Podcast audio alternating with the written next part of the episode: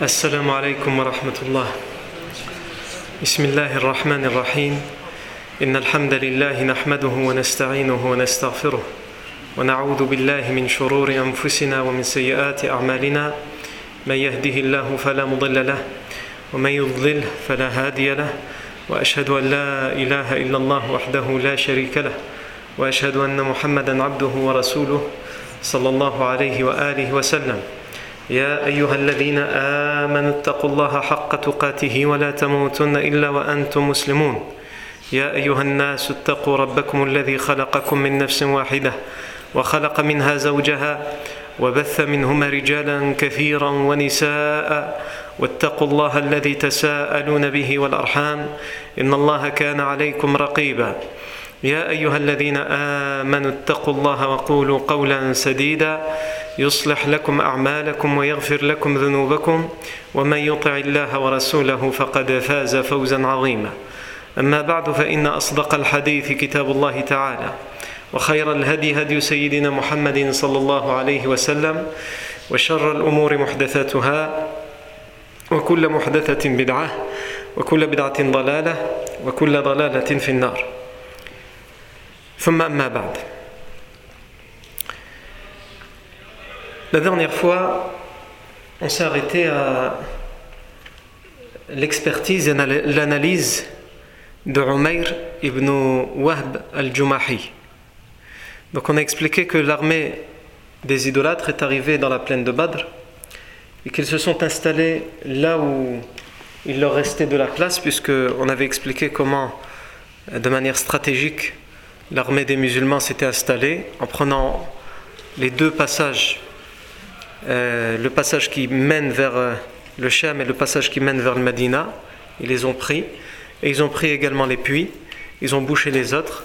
Ils ont construit, le, creusé un bassin qu'ils ont rempli d'eau pour qu'ils aient plus facilement accès à l'eau. Et ils ont bloqué tout autre accès à l'eau pour que les idolâtres ne puissent pas avoir accès à l'eau. Et ils leur ont laissé uniquement le passage par là où ils arrivaient le, passage par la Mecque, puisqu'on a expliqué que dans cette plaine de Badr qui est encerclée de montagnes, il n'y a que trois passages. Naam.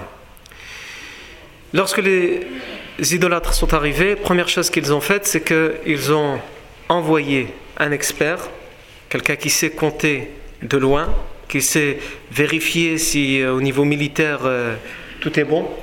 Ils ont envoyé euh, Umayr ibn Wahb al-Jumahi faire l'expertise et l'analyse. Omar ibn Wahb al-Jumahi revient en disant qu'ils sont, selon son, son, estimation, 300, peut-être un peu plus, peut-être un peu moins. Mais il leur dit, ce n'est pas normal qu'ils restent ainsi et qu'ils sont prêts, alors qu'ils voient bien qu'on est trois fois plus qu'eux. Donc laissez-moi bien euh, mener une, une, une autre vérification encore plus approfondie pour m'assurer qu'ils n'ont pas de renfort qui arrive à l'horizon et qu'il n'y a pas de piège quelque part. Est-ce qu'ils n'auraient pas d'autres hommes ou une cavalerie cachée quelque part? Donc il prend le temps et il fait le tour. Il va à travers les montagnes aussi autour de, de Badr et il revient et il dit Mara Je n'ai rien vu. Pas de renfort. Pas de piège. Mais, voilà, al-balaya تحمل المنايا نواضح يثرب تحمل الموت الناقع J'ai vu, on avait expliqué ce que cette expression voulait dire, al-balaya tahmilu al-manaya. J'ai vu les, les chamelles porter la mort. J'ai vu les chamelles de Médine venir avec une mort certaine. C'est-à-dire, il leur explique par la suite, il leur dit ces gens-là, ils sont venus pour mourir, puisqu'il n'y a pas de renfort puisqu'ils n'ont pas préparé de piège. Et pourtant, ils sont là, ils attendent. Ils veulent se battre. Ça veut dire qu'ils savent, ils ne sont pas bêtes, ils ne sont pas idiots. Ils vont mourir. Mais s'ils sont aussi déterminés que ça, ça veut dire qu'ils ne se permettront de mourir qu'après en avoir tué chacun au moins un. Et si on considère que chacun d'entre eux arrive à en tuer un parmi nous, ça voudra dire qu'on gagnera certes, mais qu'on retournera avec un tiers de notre armée en moins, puisqu'ils sont à peu près 1000, 950, ils sont. Et donc il dit Est-ce que ce sera vraiment. Comment sera la vie après ça?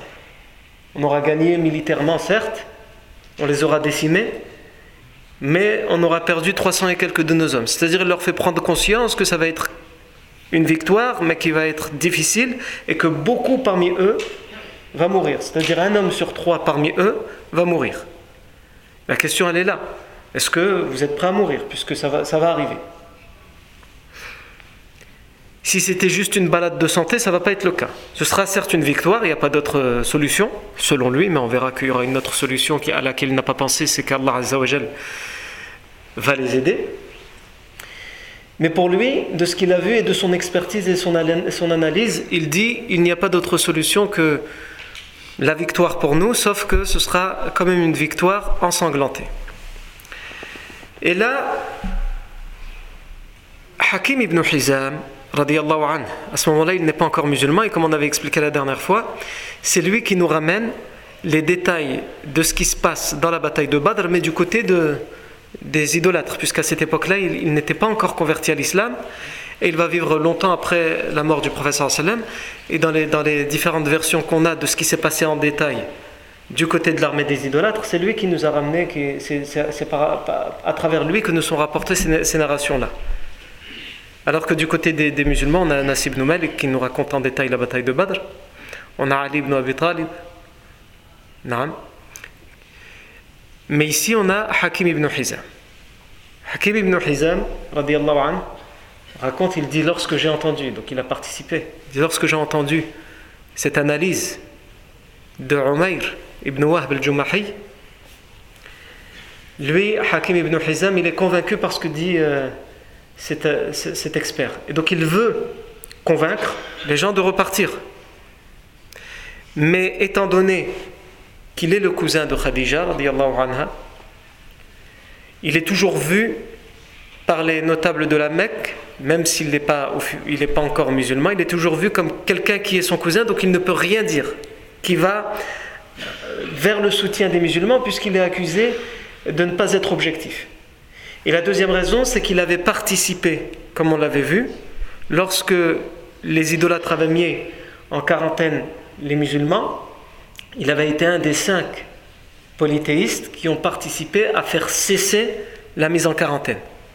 Et donc depuis ce moment-là, Abu Jahl l'accuse d'être, de cacher son soutien pour les musulmans.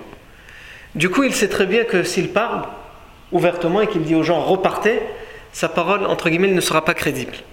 Qu'est-ce qu'il fait? Il va voir Utba. Il lui dit Naka Sayyidu Quraysh, wa kabiruha, wal fiha. Tu es le, plus, le chef des Quraysh. Quraysh, Utba, il aime bien entendre ça, c'est ce qu'il veut entendre. Tu es le grand, le plus grand, le plus vieux, le plus respecté, le plus admiré. Est-ce que tu veux que les Arabes continuent à parler de toi en bien jusqu'à la fin des temps? Je lui Hakim? Et comment, faire alors? Explique. Il lui dit, c'est simple. Comme l'a expliqué Omar ibn Wahb, un sur trois va mourir. Convainc les gens de repartir et de sauver leur peau, de sauver leur vie. Et Utbah ibn Rabi'a, pour deux raisons, il accepte de le faire. La première, c'est qu'au fond de lui, il n'est pas convaincu par cette guerre. Il est hostile à l'islam et au prophète Mohammed. Mais il y a plusieurs façons de voir les choses. Il y a des gens qui sont extrêmes, comme Abu Jahl, qui ne veulent qu'une seule solution, c'est la mort du prophète Mohammed et les compagnons.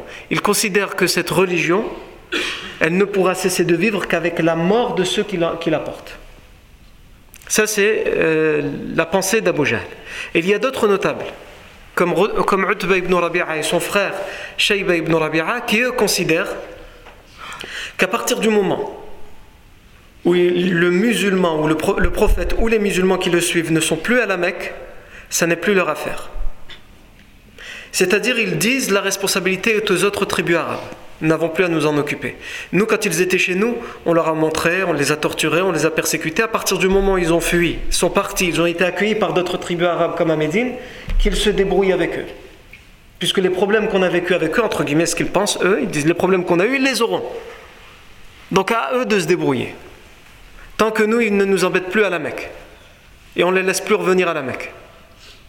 Ça, c'est la, politique de Utbah. Et donc, il a été amené, malgré lui, dans cette guerre, puisque Abu Jahl avait pris les, devants lorsque Damdam ibn Amr al-Ghifari était venu euh, alerter la Mecque.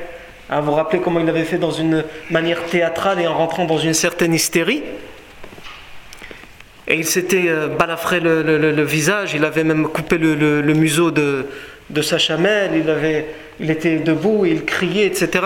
Abu Jahl avait pris les devants pour sonner la mobilisation générale. Donc, il a suivi le, mouvement.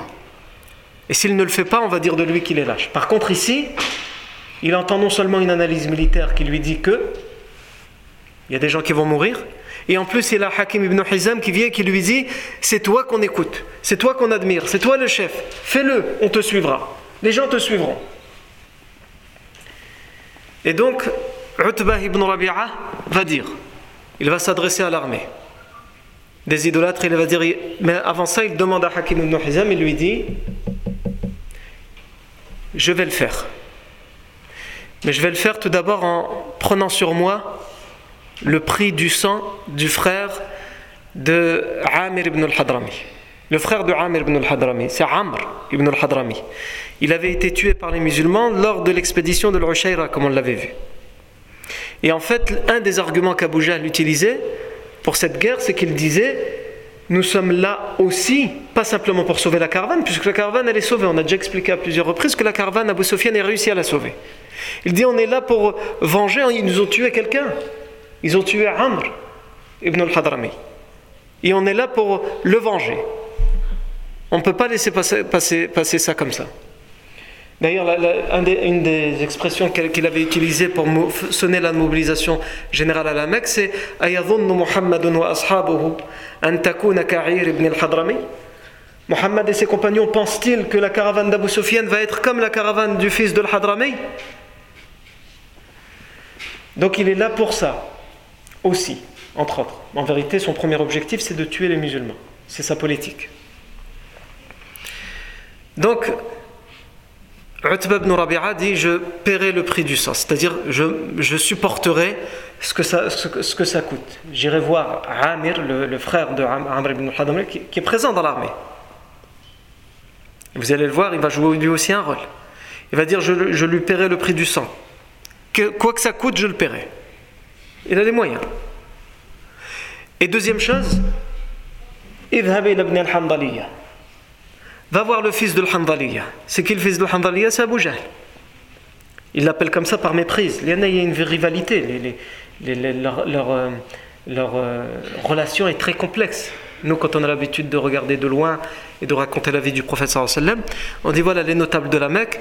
En réalité, entre eux, c'est beaucoup de rivalité, beaucoup d'hostilité, beaucoup de haine, même si ils sont unis contre l'islam et les musulmans. Ils sont unis contre le prophète sallam, mais quand on rentre dans le détail entre eux, ils sont euh, dans une rivalité. Et justement, cet euh, épisode d'aujourd'hui va nous montrer à quel point ils sont capables de s'insulter en public devant toute l'armée, comme vous allez l'entendre, et jusqu'à quelle obscénité et vulgarité ils sont prêts à arriver. Pour montrer aux gens qu'ils sont les plus forts et les plus respectés.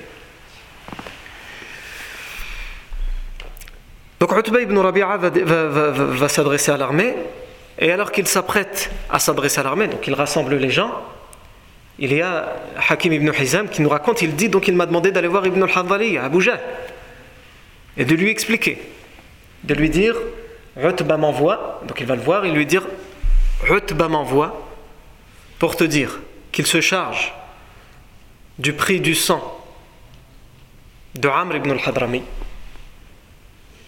et qu'il faut repartir à la Mecque. Nous n'avons que faire de cette guerre. Abu Jahl, évidemment, il va rentrer dans tous ces états. La première chose qu'il va dire à Hakim ibn Hizam, Alam yajid rasulan ghayrak? Puisqu'on avait dit comment Hakim ibn Hizam était vu par Abu Jahl. Euh, Abu Jahl l'accusait, le soupçonnait d'être d'obédience secrète dans les coulisses, d'être lié aux musulmans. Et il va lui dire, il n'a trouvé aucun, comme par hasard, il n'a trouvé aucun autre messager que toi. Hein, on est 950 et il faut qu'il choisisse toi. Il veut dire, sous-entendu, qu'il choisisse le cousin de Khadija radiallahu anha, qu'il choisisse celui qui avait contribué à faire cesser la mise en quarantaine. Hakim ibn Hizam, il lui, a, il lui dit non, il n'a pas trouvé autre message. Lui aussi, c'est un notable de la Mecque, et lui aussi, il ne se laisse pas faire, il a du répondant. Il va lui dire non, il n'a pas trouvé euh, autre que moi. Et moi-même, je n'aurais jamais, été, euh, je n'aurais jamais accepté d'être le messager pour quiconque, et pour aucune autre chose que pour celle-ci. C'est-à-dire, il est en train de lui dire oui, je le pense aussi, Yarni. J'ai accepté d'être le messager parce que jamais j'aurais accepté pour quelque chose d'être être le messager, mais pour ça, pour ce message-là, j'accepte. Et c'est un honneur. Vous voyez la complexité de leur relation? Abu Jal, qu'est-ce qu'il fait? Il se dirige directement vers euh, Utba parce qu'il comprend à ce moment-là que son idée à lui, sa pensée, c'est-à-dire décimer les musulmans dans, dans cette plaine de Badr, est en danger. Et donc il se dépêche d'aller voir ce qui se passe et ce que fait Utba? Et lorsqu'il arrive, Utba est en train de prendre la parole. Et avant de vous dire ce que Utba va, dire, on peut aussi, on a une autre version, puisque là je vous raconte la version de Hakim ibn Hizam, et on a la version de l'autre côté, Ali ibn Abi Talib, qui nous dit de l'autre côté, du côté des musulmans, il voit qu'il y a une scène qui se passe. Utba est, est sur une chamelle rouge, on le voit de loin, et il rassemble les gens et il parle. Mais ils ne le reconnaissent pas. Utba, il est sur sa chamelle rouge avec son armure, avec son casque, etc. Donc de loin, ils ne le reconnaissent pas. Surtout le professeur Sam est derrière, dans l'Arish, dans la tente ouverte qu'on lui a construite, comme on l'avait déjà expliqué. Et il voit, le professeur Sam voit cette scène. Donc il va dire à Ali, il va dire d'abord aux gens qui l'entourent, il va dire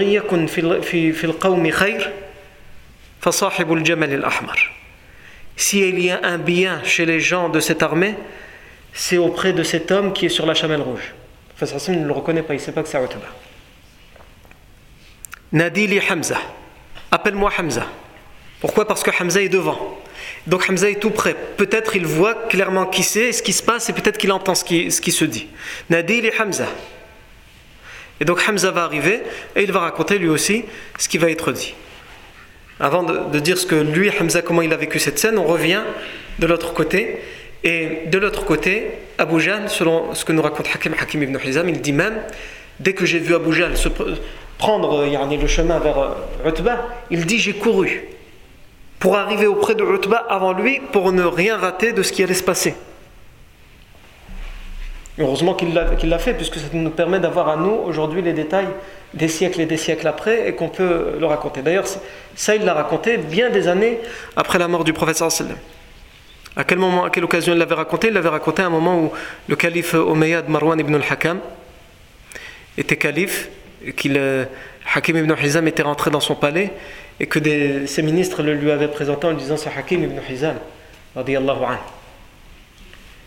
Et Marwan ibn al-Hakam lui avait dit Est-ce que tu as assisté à la bataille de Badr? Il a dit oui. Mais moi, j'ai assisté de l'autre côté. J'ai vu tout ce qui se passait de l'autre côté, puisque j'étais pas encore musulman à ce moment-là. Et Marwan ibn al-Hakam va lui demander de raconter. Et il va raconter, et les gens présents, Yarni, c'est eux qui ont, euh, parmi les narrateurs, qui nous ont rapporté cette, euh, cette, histoire euh, racontée par Hakim ibn Hizam. Abu, Abu Jahl arrive, et Utba ibn Rabi'a est en train de faire un discours devant l'armée. Il est en train de dire Ya ma'shara Quraysh, ma tasna'una bi an talqaw Muhammadan wa ashabahu shay'a. Ô vous les Quraysh, par Allah, vous ne faites rien. Ah, vous croyez que vous faites quelque chose de grandiose. Vous ne faites rien en voulant aller vous battre, en voulant aller à la rencontre de Mohammed et ses compagnons. فوالله لئن أصبتموه لا يزال رجل ينظر إلى رجل يكره النظر إليه Si vous y arrivez, si vous gagnez, allez, admettons vous on a gagné. Qu'est-ce qui va se passer Ça va être quoi la conséquence de ça لا يزال رجل ينظر إلى رجل يكره النظر إليه قتل ابن عمه أو ابن خاله أو رجلا من عشيرته Si vous y arrivez, si on y arrive, la conséquence, certes, on aura gagné, mais les seules choses qui nous arrivera après ça, c'est qu'on regardera des gens, on n'osera plus les regarder. Parce qu'on aura tué soit leur cousin, fils de, fils, de leur oncle, ou leur cousin, fils de leur, de leur, de leur oncle paternel ou oncle maternel, ou il aura tué quelqu'un de sa tribu. Les gens, les compagnons, les c'est des gens de la Mecque. Donc ils sont tous au minimum de la même tribu, au maximum c'est des cousins, des frères, des, fils, des pères.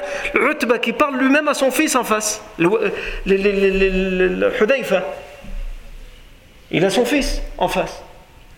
Et then il dit chacun il a quelqu'un, il est lié à quelqu'un. Donc si on va tuer qui? On va tuer nos cousins, nos frères, nos fils. Ou au minimum c'est quelqu'un de notre tribu. Quand on va revenir à la Mecque, on va se regarder entre nous. C'est moi qui ai tué ton frère. Comment tu vas faire? Donc il dit, je vous conseille de repartir. Mais il donne la solution. Irji'u, repartez. Laissez Mohammed se débrouiller avec le reste des Arabes. Ça n'est plus notre affaire. Il y en a, comme je vous ai dit, Rutba pense que à partir du moment où ils ne sont plus à la Mecque, ça n'est plus leur affaire. Et c'était son idée aussi pendant Dar Nadwa. Lorsque ils s'étaient réunis pour, euh, pour savoir ce qu'il fallait faire du professeur juste avant l'immigration, certains, dont Rutba, disaient pourchassons-les, jetons-les de notre ville, de la Mecque, et, ça plus notre, et ce sera plus notre affaire. Mais on avait expliqué qu'au final, ils, pas, ils ne sont pas arrivés à cette solution, mais ils sont arrivés à la solution qu'il fallait le tuer, puisqu'Iblis était là sous forme humaine pour les, les orienter vers cette idée. Donc il dit Repartez et laissez Mohammed avec les, le reste des tribus arabes, qu'il se débrouille avec.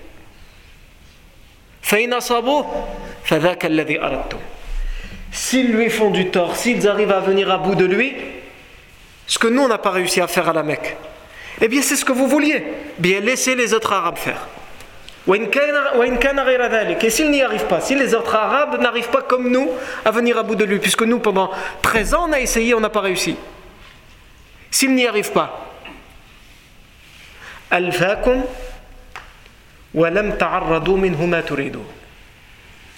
et s'il n'y arrive pas, d'autres occasions viendront, vous allez voir Mohammed, mais au moins, vous ne lui aurez pas fait ce que vous comptez lui faire aujourd'hui. Là, il essaye de leur faire peur. C'est-à-dire, si les autres Arabes ils arrivent à, terminer cette situation, à achever les musulmans, ça fait notre affaire, c'est ce qu'on voulait, tant mieux. Ils, ont fait ce qu'on voulait.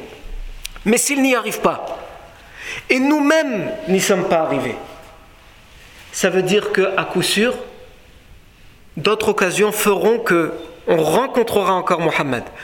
Et le prophète Mohammed se rappellera de ce qu'on leur fait à Badr. Et si les autres Arabes n'ont pas, pas, réussi à venir à bout de lui, ça veut dire qu'à ce moment-là, il sera beaucoup plus puissant, beaucoup plus fort. Et donc il se vengera contre nous. Un jour ou l'autre, ça va nous retomber dessus. Donc il dit la façon d'être gagnant, c'est retourner. Ah, ça c'est convaincant et c'est cohérent. Par contre, Abu Jahl arrive. Lui, il n'est pas cohérent, mais il sait jouer sur l'émotion. Il sait jouer sur les émotions. Et donc, il va dire, en s'adressant lui aussi à l'armée, Intafakha wallahi sahru. Intafakha wallahi sahruhu hina ra'a Muhammadan wa ashabah. Sahr, ici, à ne pas confondre avec sihr. Sihr, c'est la sorcellerie. Sahr, c'est la poitrine. Tout ce qui est au-dessus du nombril. Intafakha sahru. Sa poitrine, elle a gonflé. On avait expliqué la dernière fois, il me semble. Et ça veut dire, les Arabes utilisent cette expression pour dire quand quelqu'un a peur. Et on avait dit, ça c'est contraire à, notre culture entre guillemets occidentale. Nous, quand on, on dit quelqu'un, sa poitrine, elle gonfle, c'est au contraire, c'est l'orgueil. Les Arabes, quand ils disent sa poitrine elle a gonflé, c'est pour dire il est lâche et il a peur. Pourquoi? Parce que quelqu'un qui a peur, qu'est-ce qu'il fait? Il prend sa respiration et il la retient. Il fait plus de bruit. Il a peur. Donc il a gonflé sa poitrine, c'est dans ce sens-là.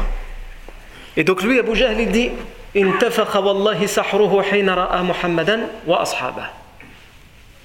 a pris peur quand il a vu Mohammed et ses compagnons. Il se moque de lui devant tout le monde. Il a eu peur, il est devenu lâche quand il a vu Mohammed et ses compagnons. Et il rajoute Innama Muhammadun wa ashabuhu aklatu jazur. Et en réalité, Mohammed et ses compagnons ne sont que aklatu jazur. Aklatu jazur, jazur, on a déjà expliqué ce que c'était. Hein jazur, c'est en arabe, on, donne ce, terme à toute bête qui est tuée pour être mangée. Ça peut être une chamelle, ça peut être une vache, ça peut être une bête qui a été égorgée pour être mangée, on appelle ça le jazour. Et on peut même appeler ça, comme je l'avais déjà dit, le jazair, mais ça pourrait ne pas plaire à certains si on dit que le jazair, ça peut vouloir dire ça en arabe. Donc euh, on va préférer utiliser le terme jazour. Non.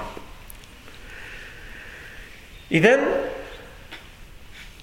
il dit en réalité, Mohammed et ses, compagnons ne sont que le fait de manger de la viande. En fait, il dit c'est aussi simple que de manger de la viande. Regarde, ils sont 300 et quelques. Et on est 900 et quelques. Ça, il veut dire. Ça va durer quoi? Le temps de manger un plat. Et l'histoire, elle est réglée. C'est comme si tu prenais un sandwich, Charlie. C'est ça qu'il veut dire. Muhammadun wa ashabuhu aklatu jazur. Et enfin, nous, sommes, nous sommes face à face, nous sommes rencontrés. On ne va pas laisser cette occasion passer. Et il rajoute narji'. Oh que non, par Allah, nous ne repartirons pas.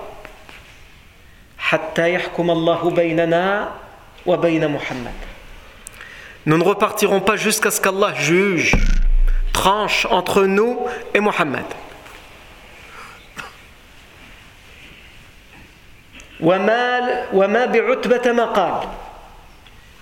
Et n'appartient pas à Utba ce qu'il a dit. C'est-à-dire, ce n'est pas, à lui de décider ça. Il n'a pas le droit de décider seul de cette décision de repartir. Et il a, tort, Yarni, de dire ça. Et ensuite, là, il va toucher l'amour propre de Utba. Il va dire Muhammadan wa ashabahu ka'aklati jazur wa fihim ibnuh mais il a bien vu, comme vous et moi, que Mohammed et ses compagnons, c'est juste euh, comme un, petit plat qu'on va manger. C'est aussi simple que ça. Par contre, parmi eux, il y a son fils. Voilà pourquoi il veut que vous repartiez. Et il rajoute Jabuna Utba. Utba est lâche parce qu'il a son fils parce qu'il a son fils en face de lui. C'est de ça qu'il a peur. Comme il sait que ça va être extrêmement simple, que l'affaire est déjà jouée d'avance, et dedans il y a son fils, il veut sauver son fils. Ah, Abu même si euh, il est extrême, il est radical, il sait où il faut chatouiller avec le doigt. Il sait où ça fait mal. Il touche exactement là où il faut toucher. Parce que même s'il y a cette complexité, cette rivalité entre eux, il sait comment ils fonctionnent entre eux. C'était le cas d'Umayy ibn Khalaf. Vous vous rappelez, Umayy ibn Khalaf, c'était le seul notable qui avait dit Moi, je ne pars pas à Badr. Et pourquoi il ne partait pas à Badr? Parce qu'il s'était rappelé de la promesse qui lui avait été faite par Saad ibn Mu'adh. Ah, Saad ibn Mu'adh était musulman, un compagnon de Médine, mais il était l'ami d'Umayy ibn Khalaf. Et lorsqu'à un moment Abu Jahl avait voulu l'empêcher de venir faire le, le tawaf, il avait été protégé par Umayy ibn Khalaf et il y a eu une querelle entre Saad ibn Mu'adh et Abu Jahl. Donc Umayy ibn Khalaf lui a dit Écoute, c'est grâce à moi que tu fais le tawaf, mais faut pas exagérer. Tu oses pas le ton sur euh, Abu Jahl. Et qu'est-ce qu'il lui a dit Saad ibn Mu'adh? Toi aussi, parle-moi pas. On a beau être amis. Je jure par Allah que j'ai entendu le professeur Sam dire qu'un jour ou l'autre tu finiras par être tué. Voilà comment tu vas finir ta vie. Il l'a dit le professeur Sam, et le professeur Sam ne ment pas. Umayy ibn Khalaf a pris peur. Même s'il refuse de se soumettre à la ilaha illallah, il sait que le professeur Hassan ne ment pas. Et que tout ce qu'il dit est vrai. Et donc il va même retourner auprès de sa femme et il va se confier à sa femme en lui disant Voilà ce que mon ami de Yathrib a dit. Qu'en penses-tu? Et sa femme va lui dire Tu n'as qu'à plus jamais partir de la Mecque. Ne voyage plus. Parce que si, tant que tu es à la Mecque, tu es protégé parmi les tiens, parmi ta famille, ta tribu. Et donc le jour où il y aura la mobilisation générale, il refusera de sortir. Mais Uqba ibn Abi Mu'ayt, qui était son ami, qu'est-ce qu'il lui, a fait? Il lui a ramené l'encensoir là qu'utilisaient les femmes pour se parfumer, pour séduire les hommes, il va lui ramener ça. C'est un objet qu'utilisaient que les femmes des Quraysh. Il va lui ramener ça et en public il va lui dire Istajmir, innama anta nisa. Allez, encense-toi, parfume-toi. Toi, tu fais que partie des femmes puisque tu veux pas venir avec nous. Et qu'est-ce qu'il va faire? Il va se lever. Ana minan nisa. Moi, je fais partie des femmes et ça, ça va suffire pour oublier que euh, une promesse lui a été faite, c'est qu'il allait mourir. Et sa femme va le lui rappeler juste avant qu'il parte. Mais tu te rappelles pas ton copain, ton compagnon de Médine? Il va dire T'inquiète pas. À chaque fois que l'armée va avancer, je vais ralentir et je vais trouver un prétexte pour faire marche arrière ou pour dire ma chamelle elle est fatiguée. Mais il n'y arrivera pas. Abu Jahl, il, le surveille. Essaye d'avance tout droit. Et finalement, Umayya ibn Khalaf va être lâche jusqu'au bout parce que lorsque la bataille va, sonner, comme on va le voir euh, euh, plus tard, il va tout de suite se livrer prisonnier. Ah, moi, euh, prisonnier, stop. Non. Mais il va quand même mourir et ça, on l'expliquera en détail plus tard.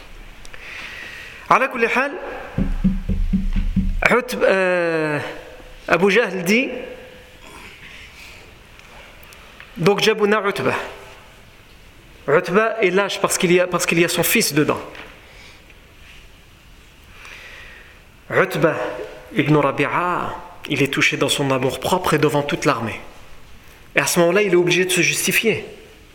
Est-ce que c'est pour son fils? Et c'est vrai qu'il y a son fils devant. Ça, il ne peut pas le nier. Et sans aucun doute que c'est un père, donc au fond de lui, sans aucun doute qu'il est aussi concerné par l'affaire de son fils, même s'il a officiellement renié, banni son fils. Mais maintenant, ce qui compte pour lui, dans son orgueil, dans son ostentation, c'est de prouver, de démontrer que ça n'a rien à voir avec son fils. Et donc Abu Jahl a touché là où il fallait. Mais ça ne lui plaît pas puisqu'il vient d'être humilié en public. Et donc il va dire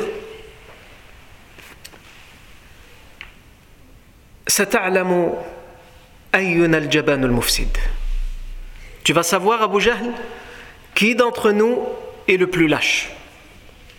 Et ensuite, il, se tourne vers l'armée et il dit Tenez-vous bien. Et c'est là où je voulais en venir tout à l'heure quand je disais qu'ils étaient capables d'être obscènes et vulgaires entre eux.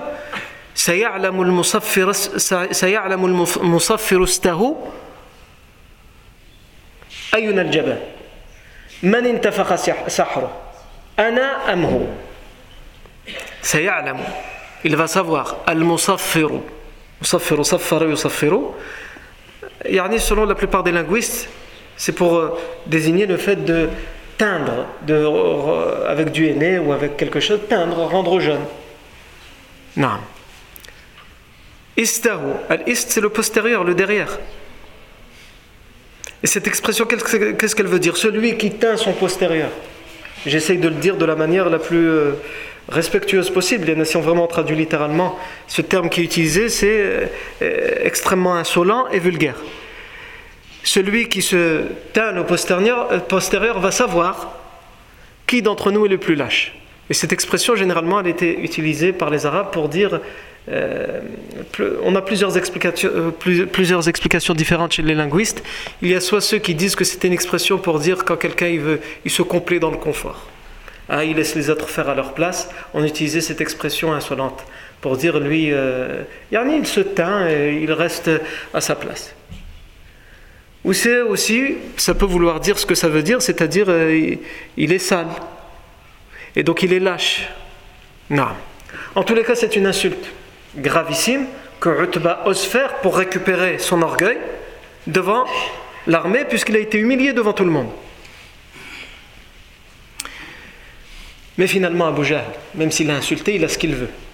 Puisqu'il a réussi à, toucher Utba là où il voulait. Donc il va lui dire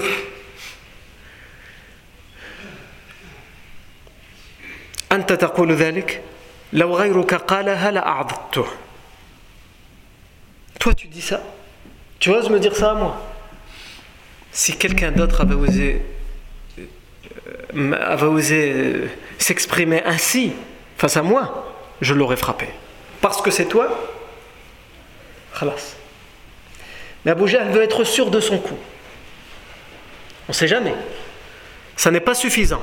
Qu'est-ce qu'il va faire Abu Jahl? Il va appeler le fils de Amr ibn al-Hadrami, qui s'appelle Amir ibn al-Hadrami. Il va dire Ramenez-moi Amir. Et Amir il va venir, il va dire Ya Amir. Qutila akhouk. Ton frère a été tué.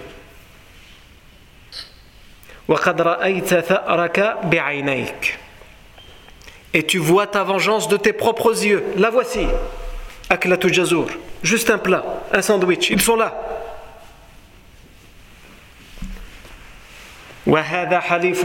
Et lui, c'est ton allié.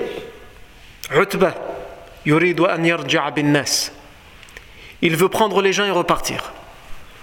Unshud khufratak. Le khufra, unshud, ça veut dire appel. Incite. Appel. Khufratak. Le khufra, c'est ta protection, yani, ton alliance. C'est le khufra. D'ailleurs, dans un hadith, man salla as-subh, fi khufratillah. Yani, fahuwa fi dhimmatillah. Celui qui prie la prière de l'Fajr, il est sous la protection d'Allah. Khufra, ça, vient de, ça veut dire ça, la protection. Les, les, Hadrami, comme on avait déjà expliqué, ils avaient des pactes d'alliance avec les Bani Abdi Shams et les Bani Makhzoum. Et donc, ils sont censés les protéger et ils sont censés les venger. Et donc il le rappelle, lui dit c'est ton allié. Fais appel à ta protection. Lui, Utba ibn, ibn il ne nie pas qu'il est l'allié. Puisque la preuve, il a dit, comme je suis son allié, on a le devoir de le protéger, je paierai le prix du sang. Donc il n'a pas nié ça. Donc il, remplit entre guillemets son devoir dans ces traditions arabes. Soit il se venge manu militari, soit il paye ce qu'il faut. Mais Abu Jahl fait oublier l'histoire du paiement. Lui, ce qu'il veut, c'est qu'il meure. Donc il dit Regarde, ils veulent repartir. Et toi, tu as, ta vengeance, tu l'as en face de toi. Elle est, simple en plus. Et là aussi, euh, c'est des choses qui nous dépassent, qui dépassent l'entendement. Mais c'est pour ça qu'on appelle ces gens-là les gens de la Jahiliya. Cet homme, Amir ibn al-Hadrami, va se lever sur sa monture et il va montrer à tout le monde son postérieur. Et il va crier Wa Amra Oh mon Amr en parlant de son frère Yani, en criant, en hurlant. Et yani, ça va. Khlas, ça va faire trembler tout le monde et tout le monde va. Ce qu'a dit Utba ibn Rabi'a est, est, oublié, enfoui, enterré. Même lui, il l'a oublié. À un tel point qu'il dit lui-même à ce moment-là, face à cette scène Tu verras qui d'entre nous est le plus lâche. Et il va même tout de suite appeler au duel. Tellement il veut prouver maintenant, Rutba qui voulait partir avec l'armée, il veut prouver maintenant que c'est faux ce dont on l'accuse. Et donc il appelle au duel.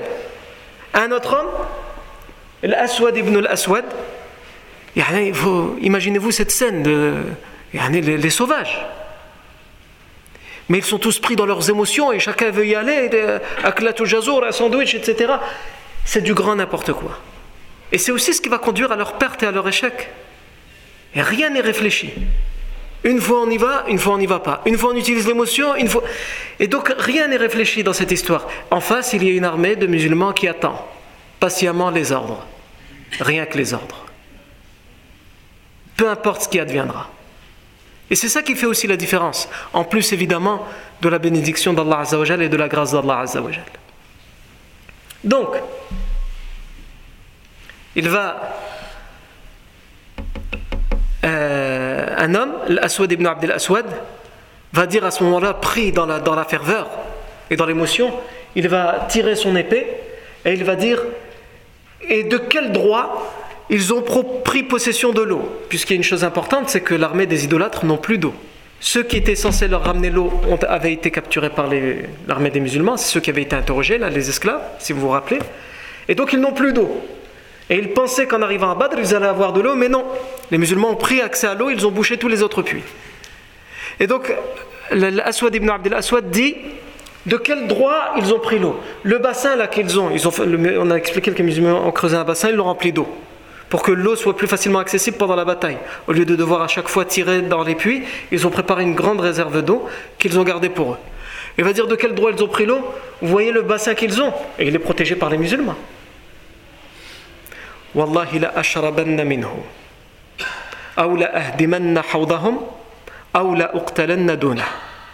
Je jure que je vais boire de cette eau.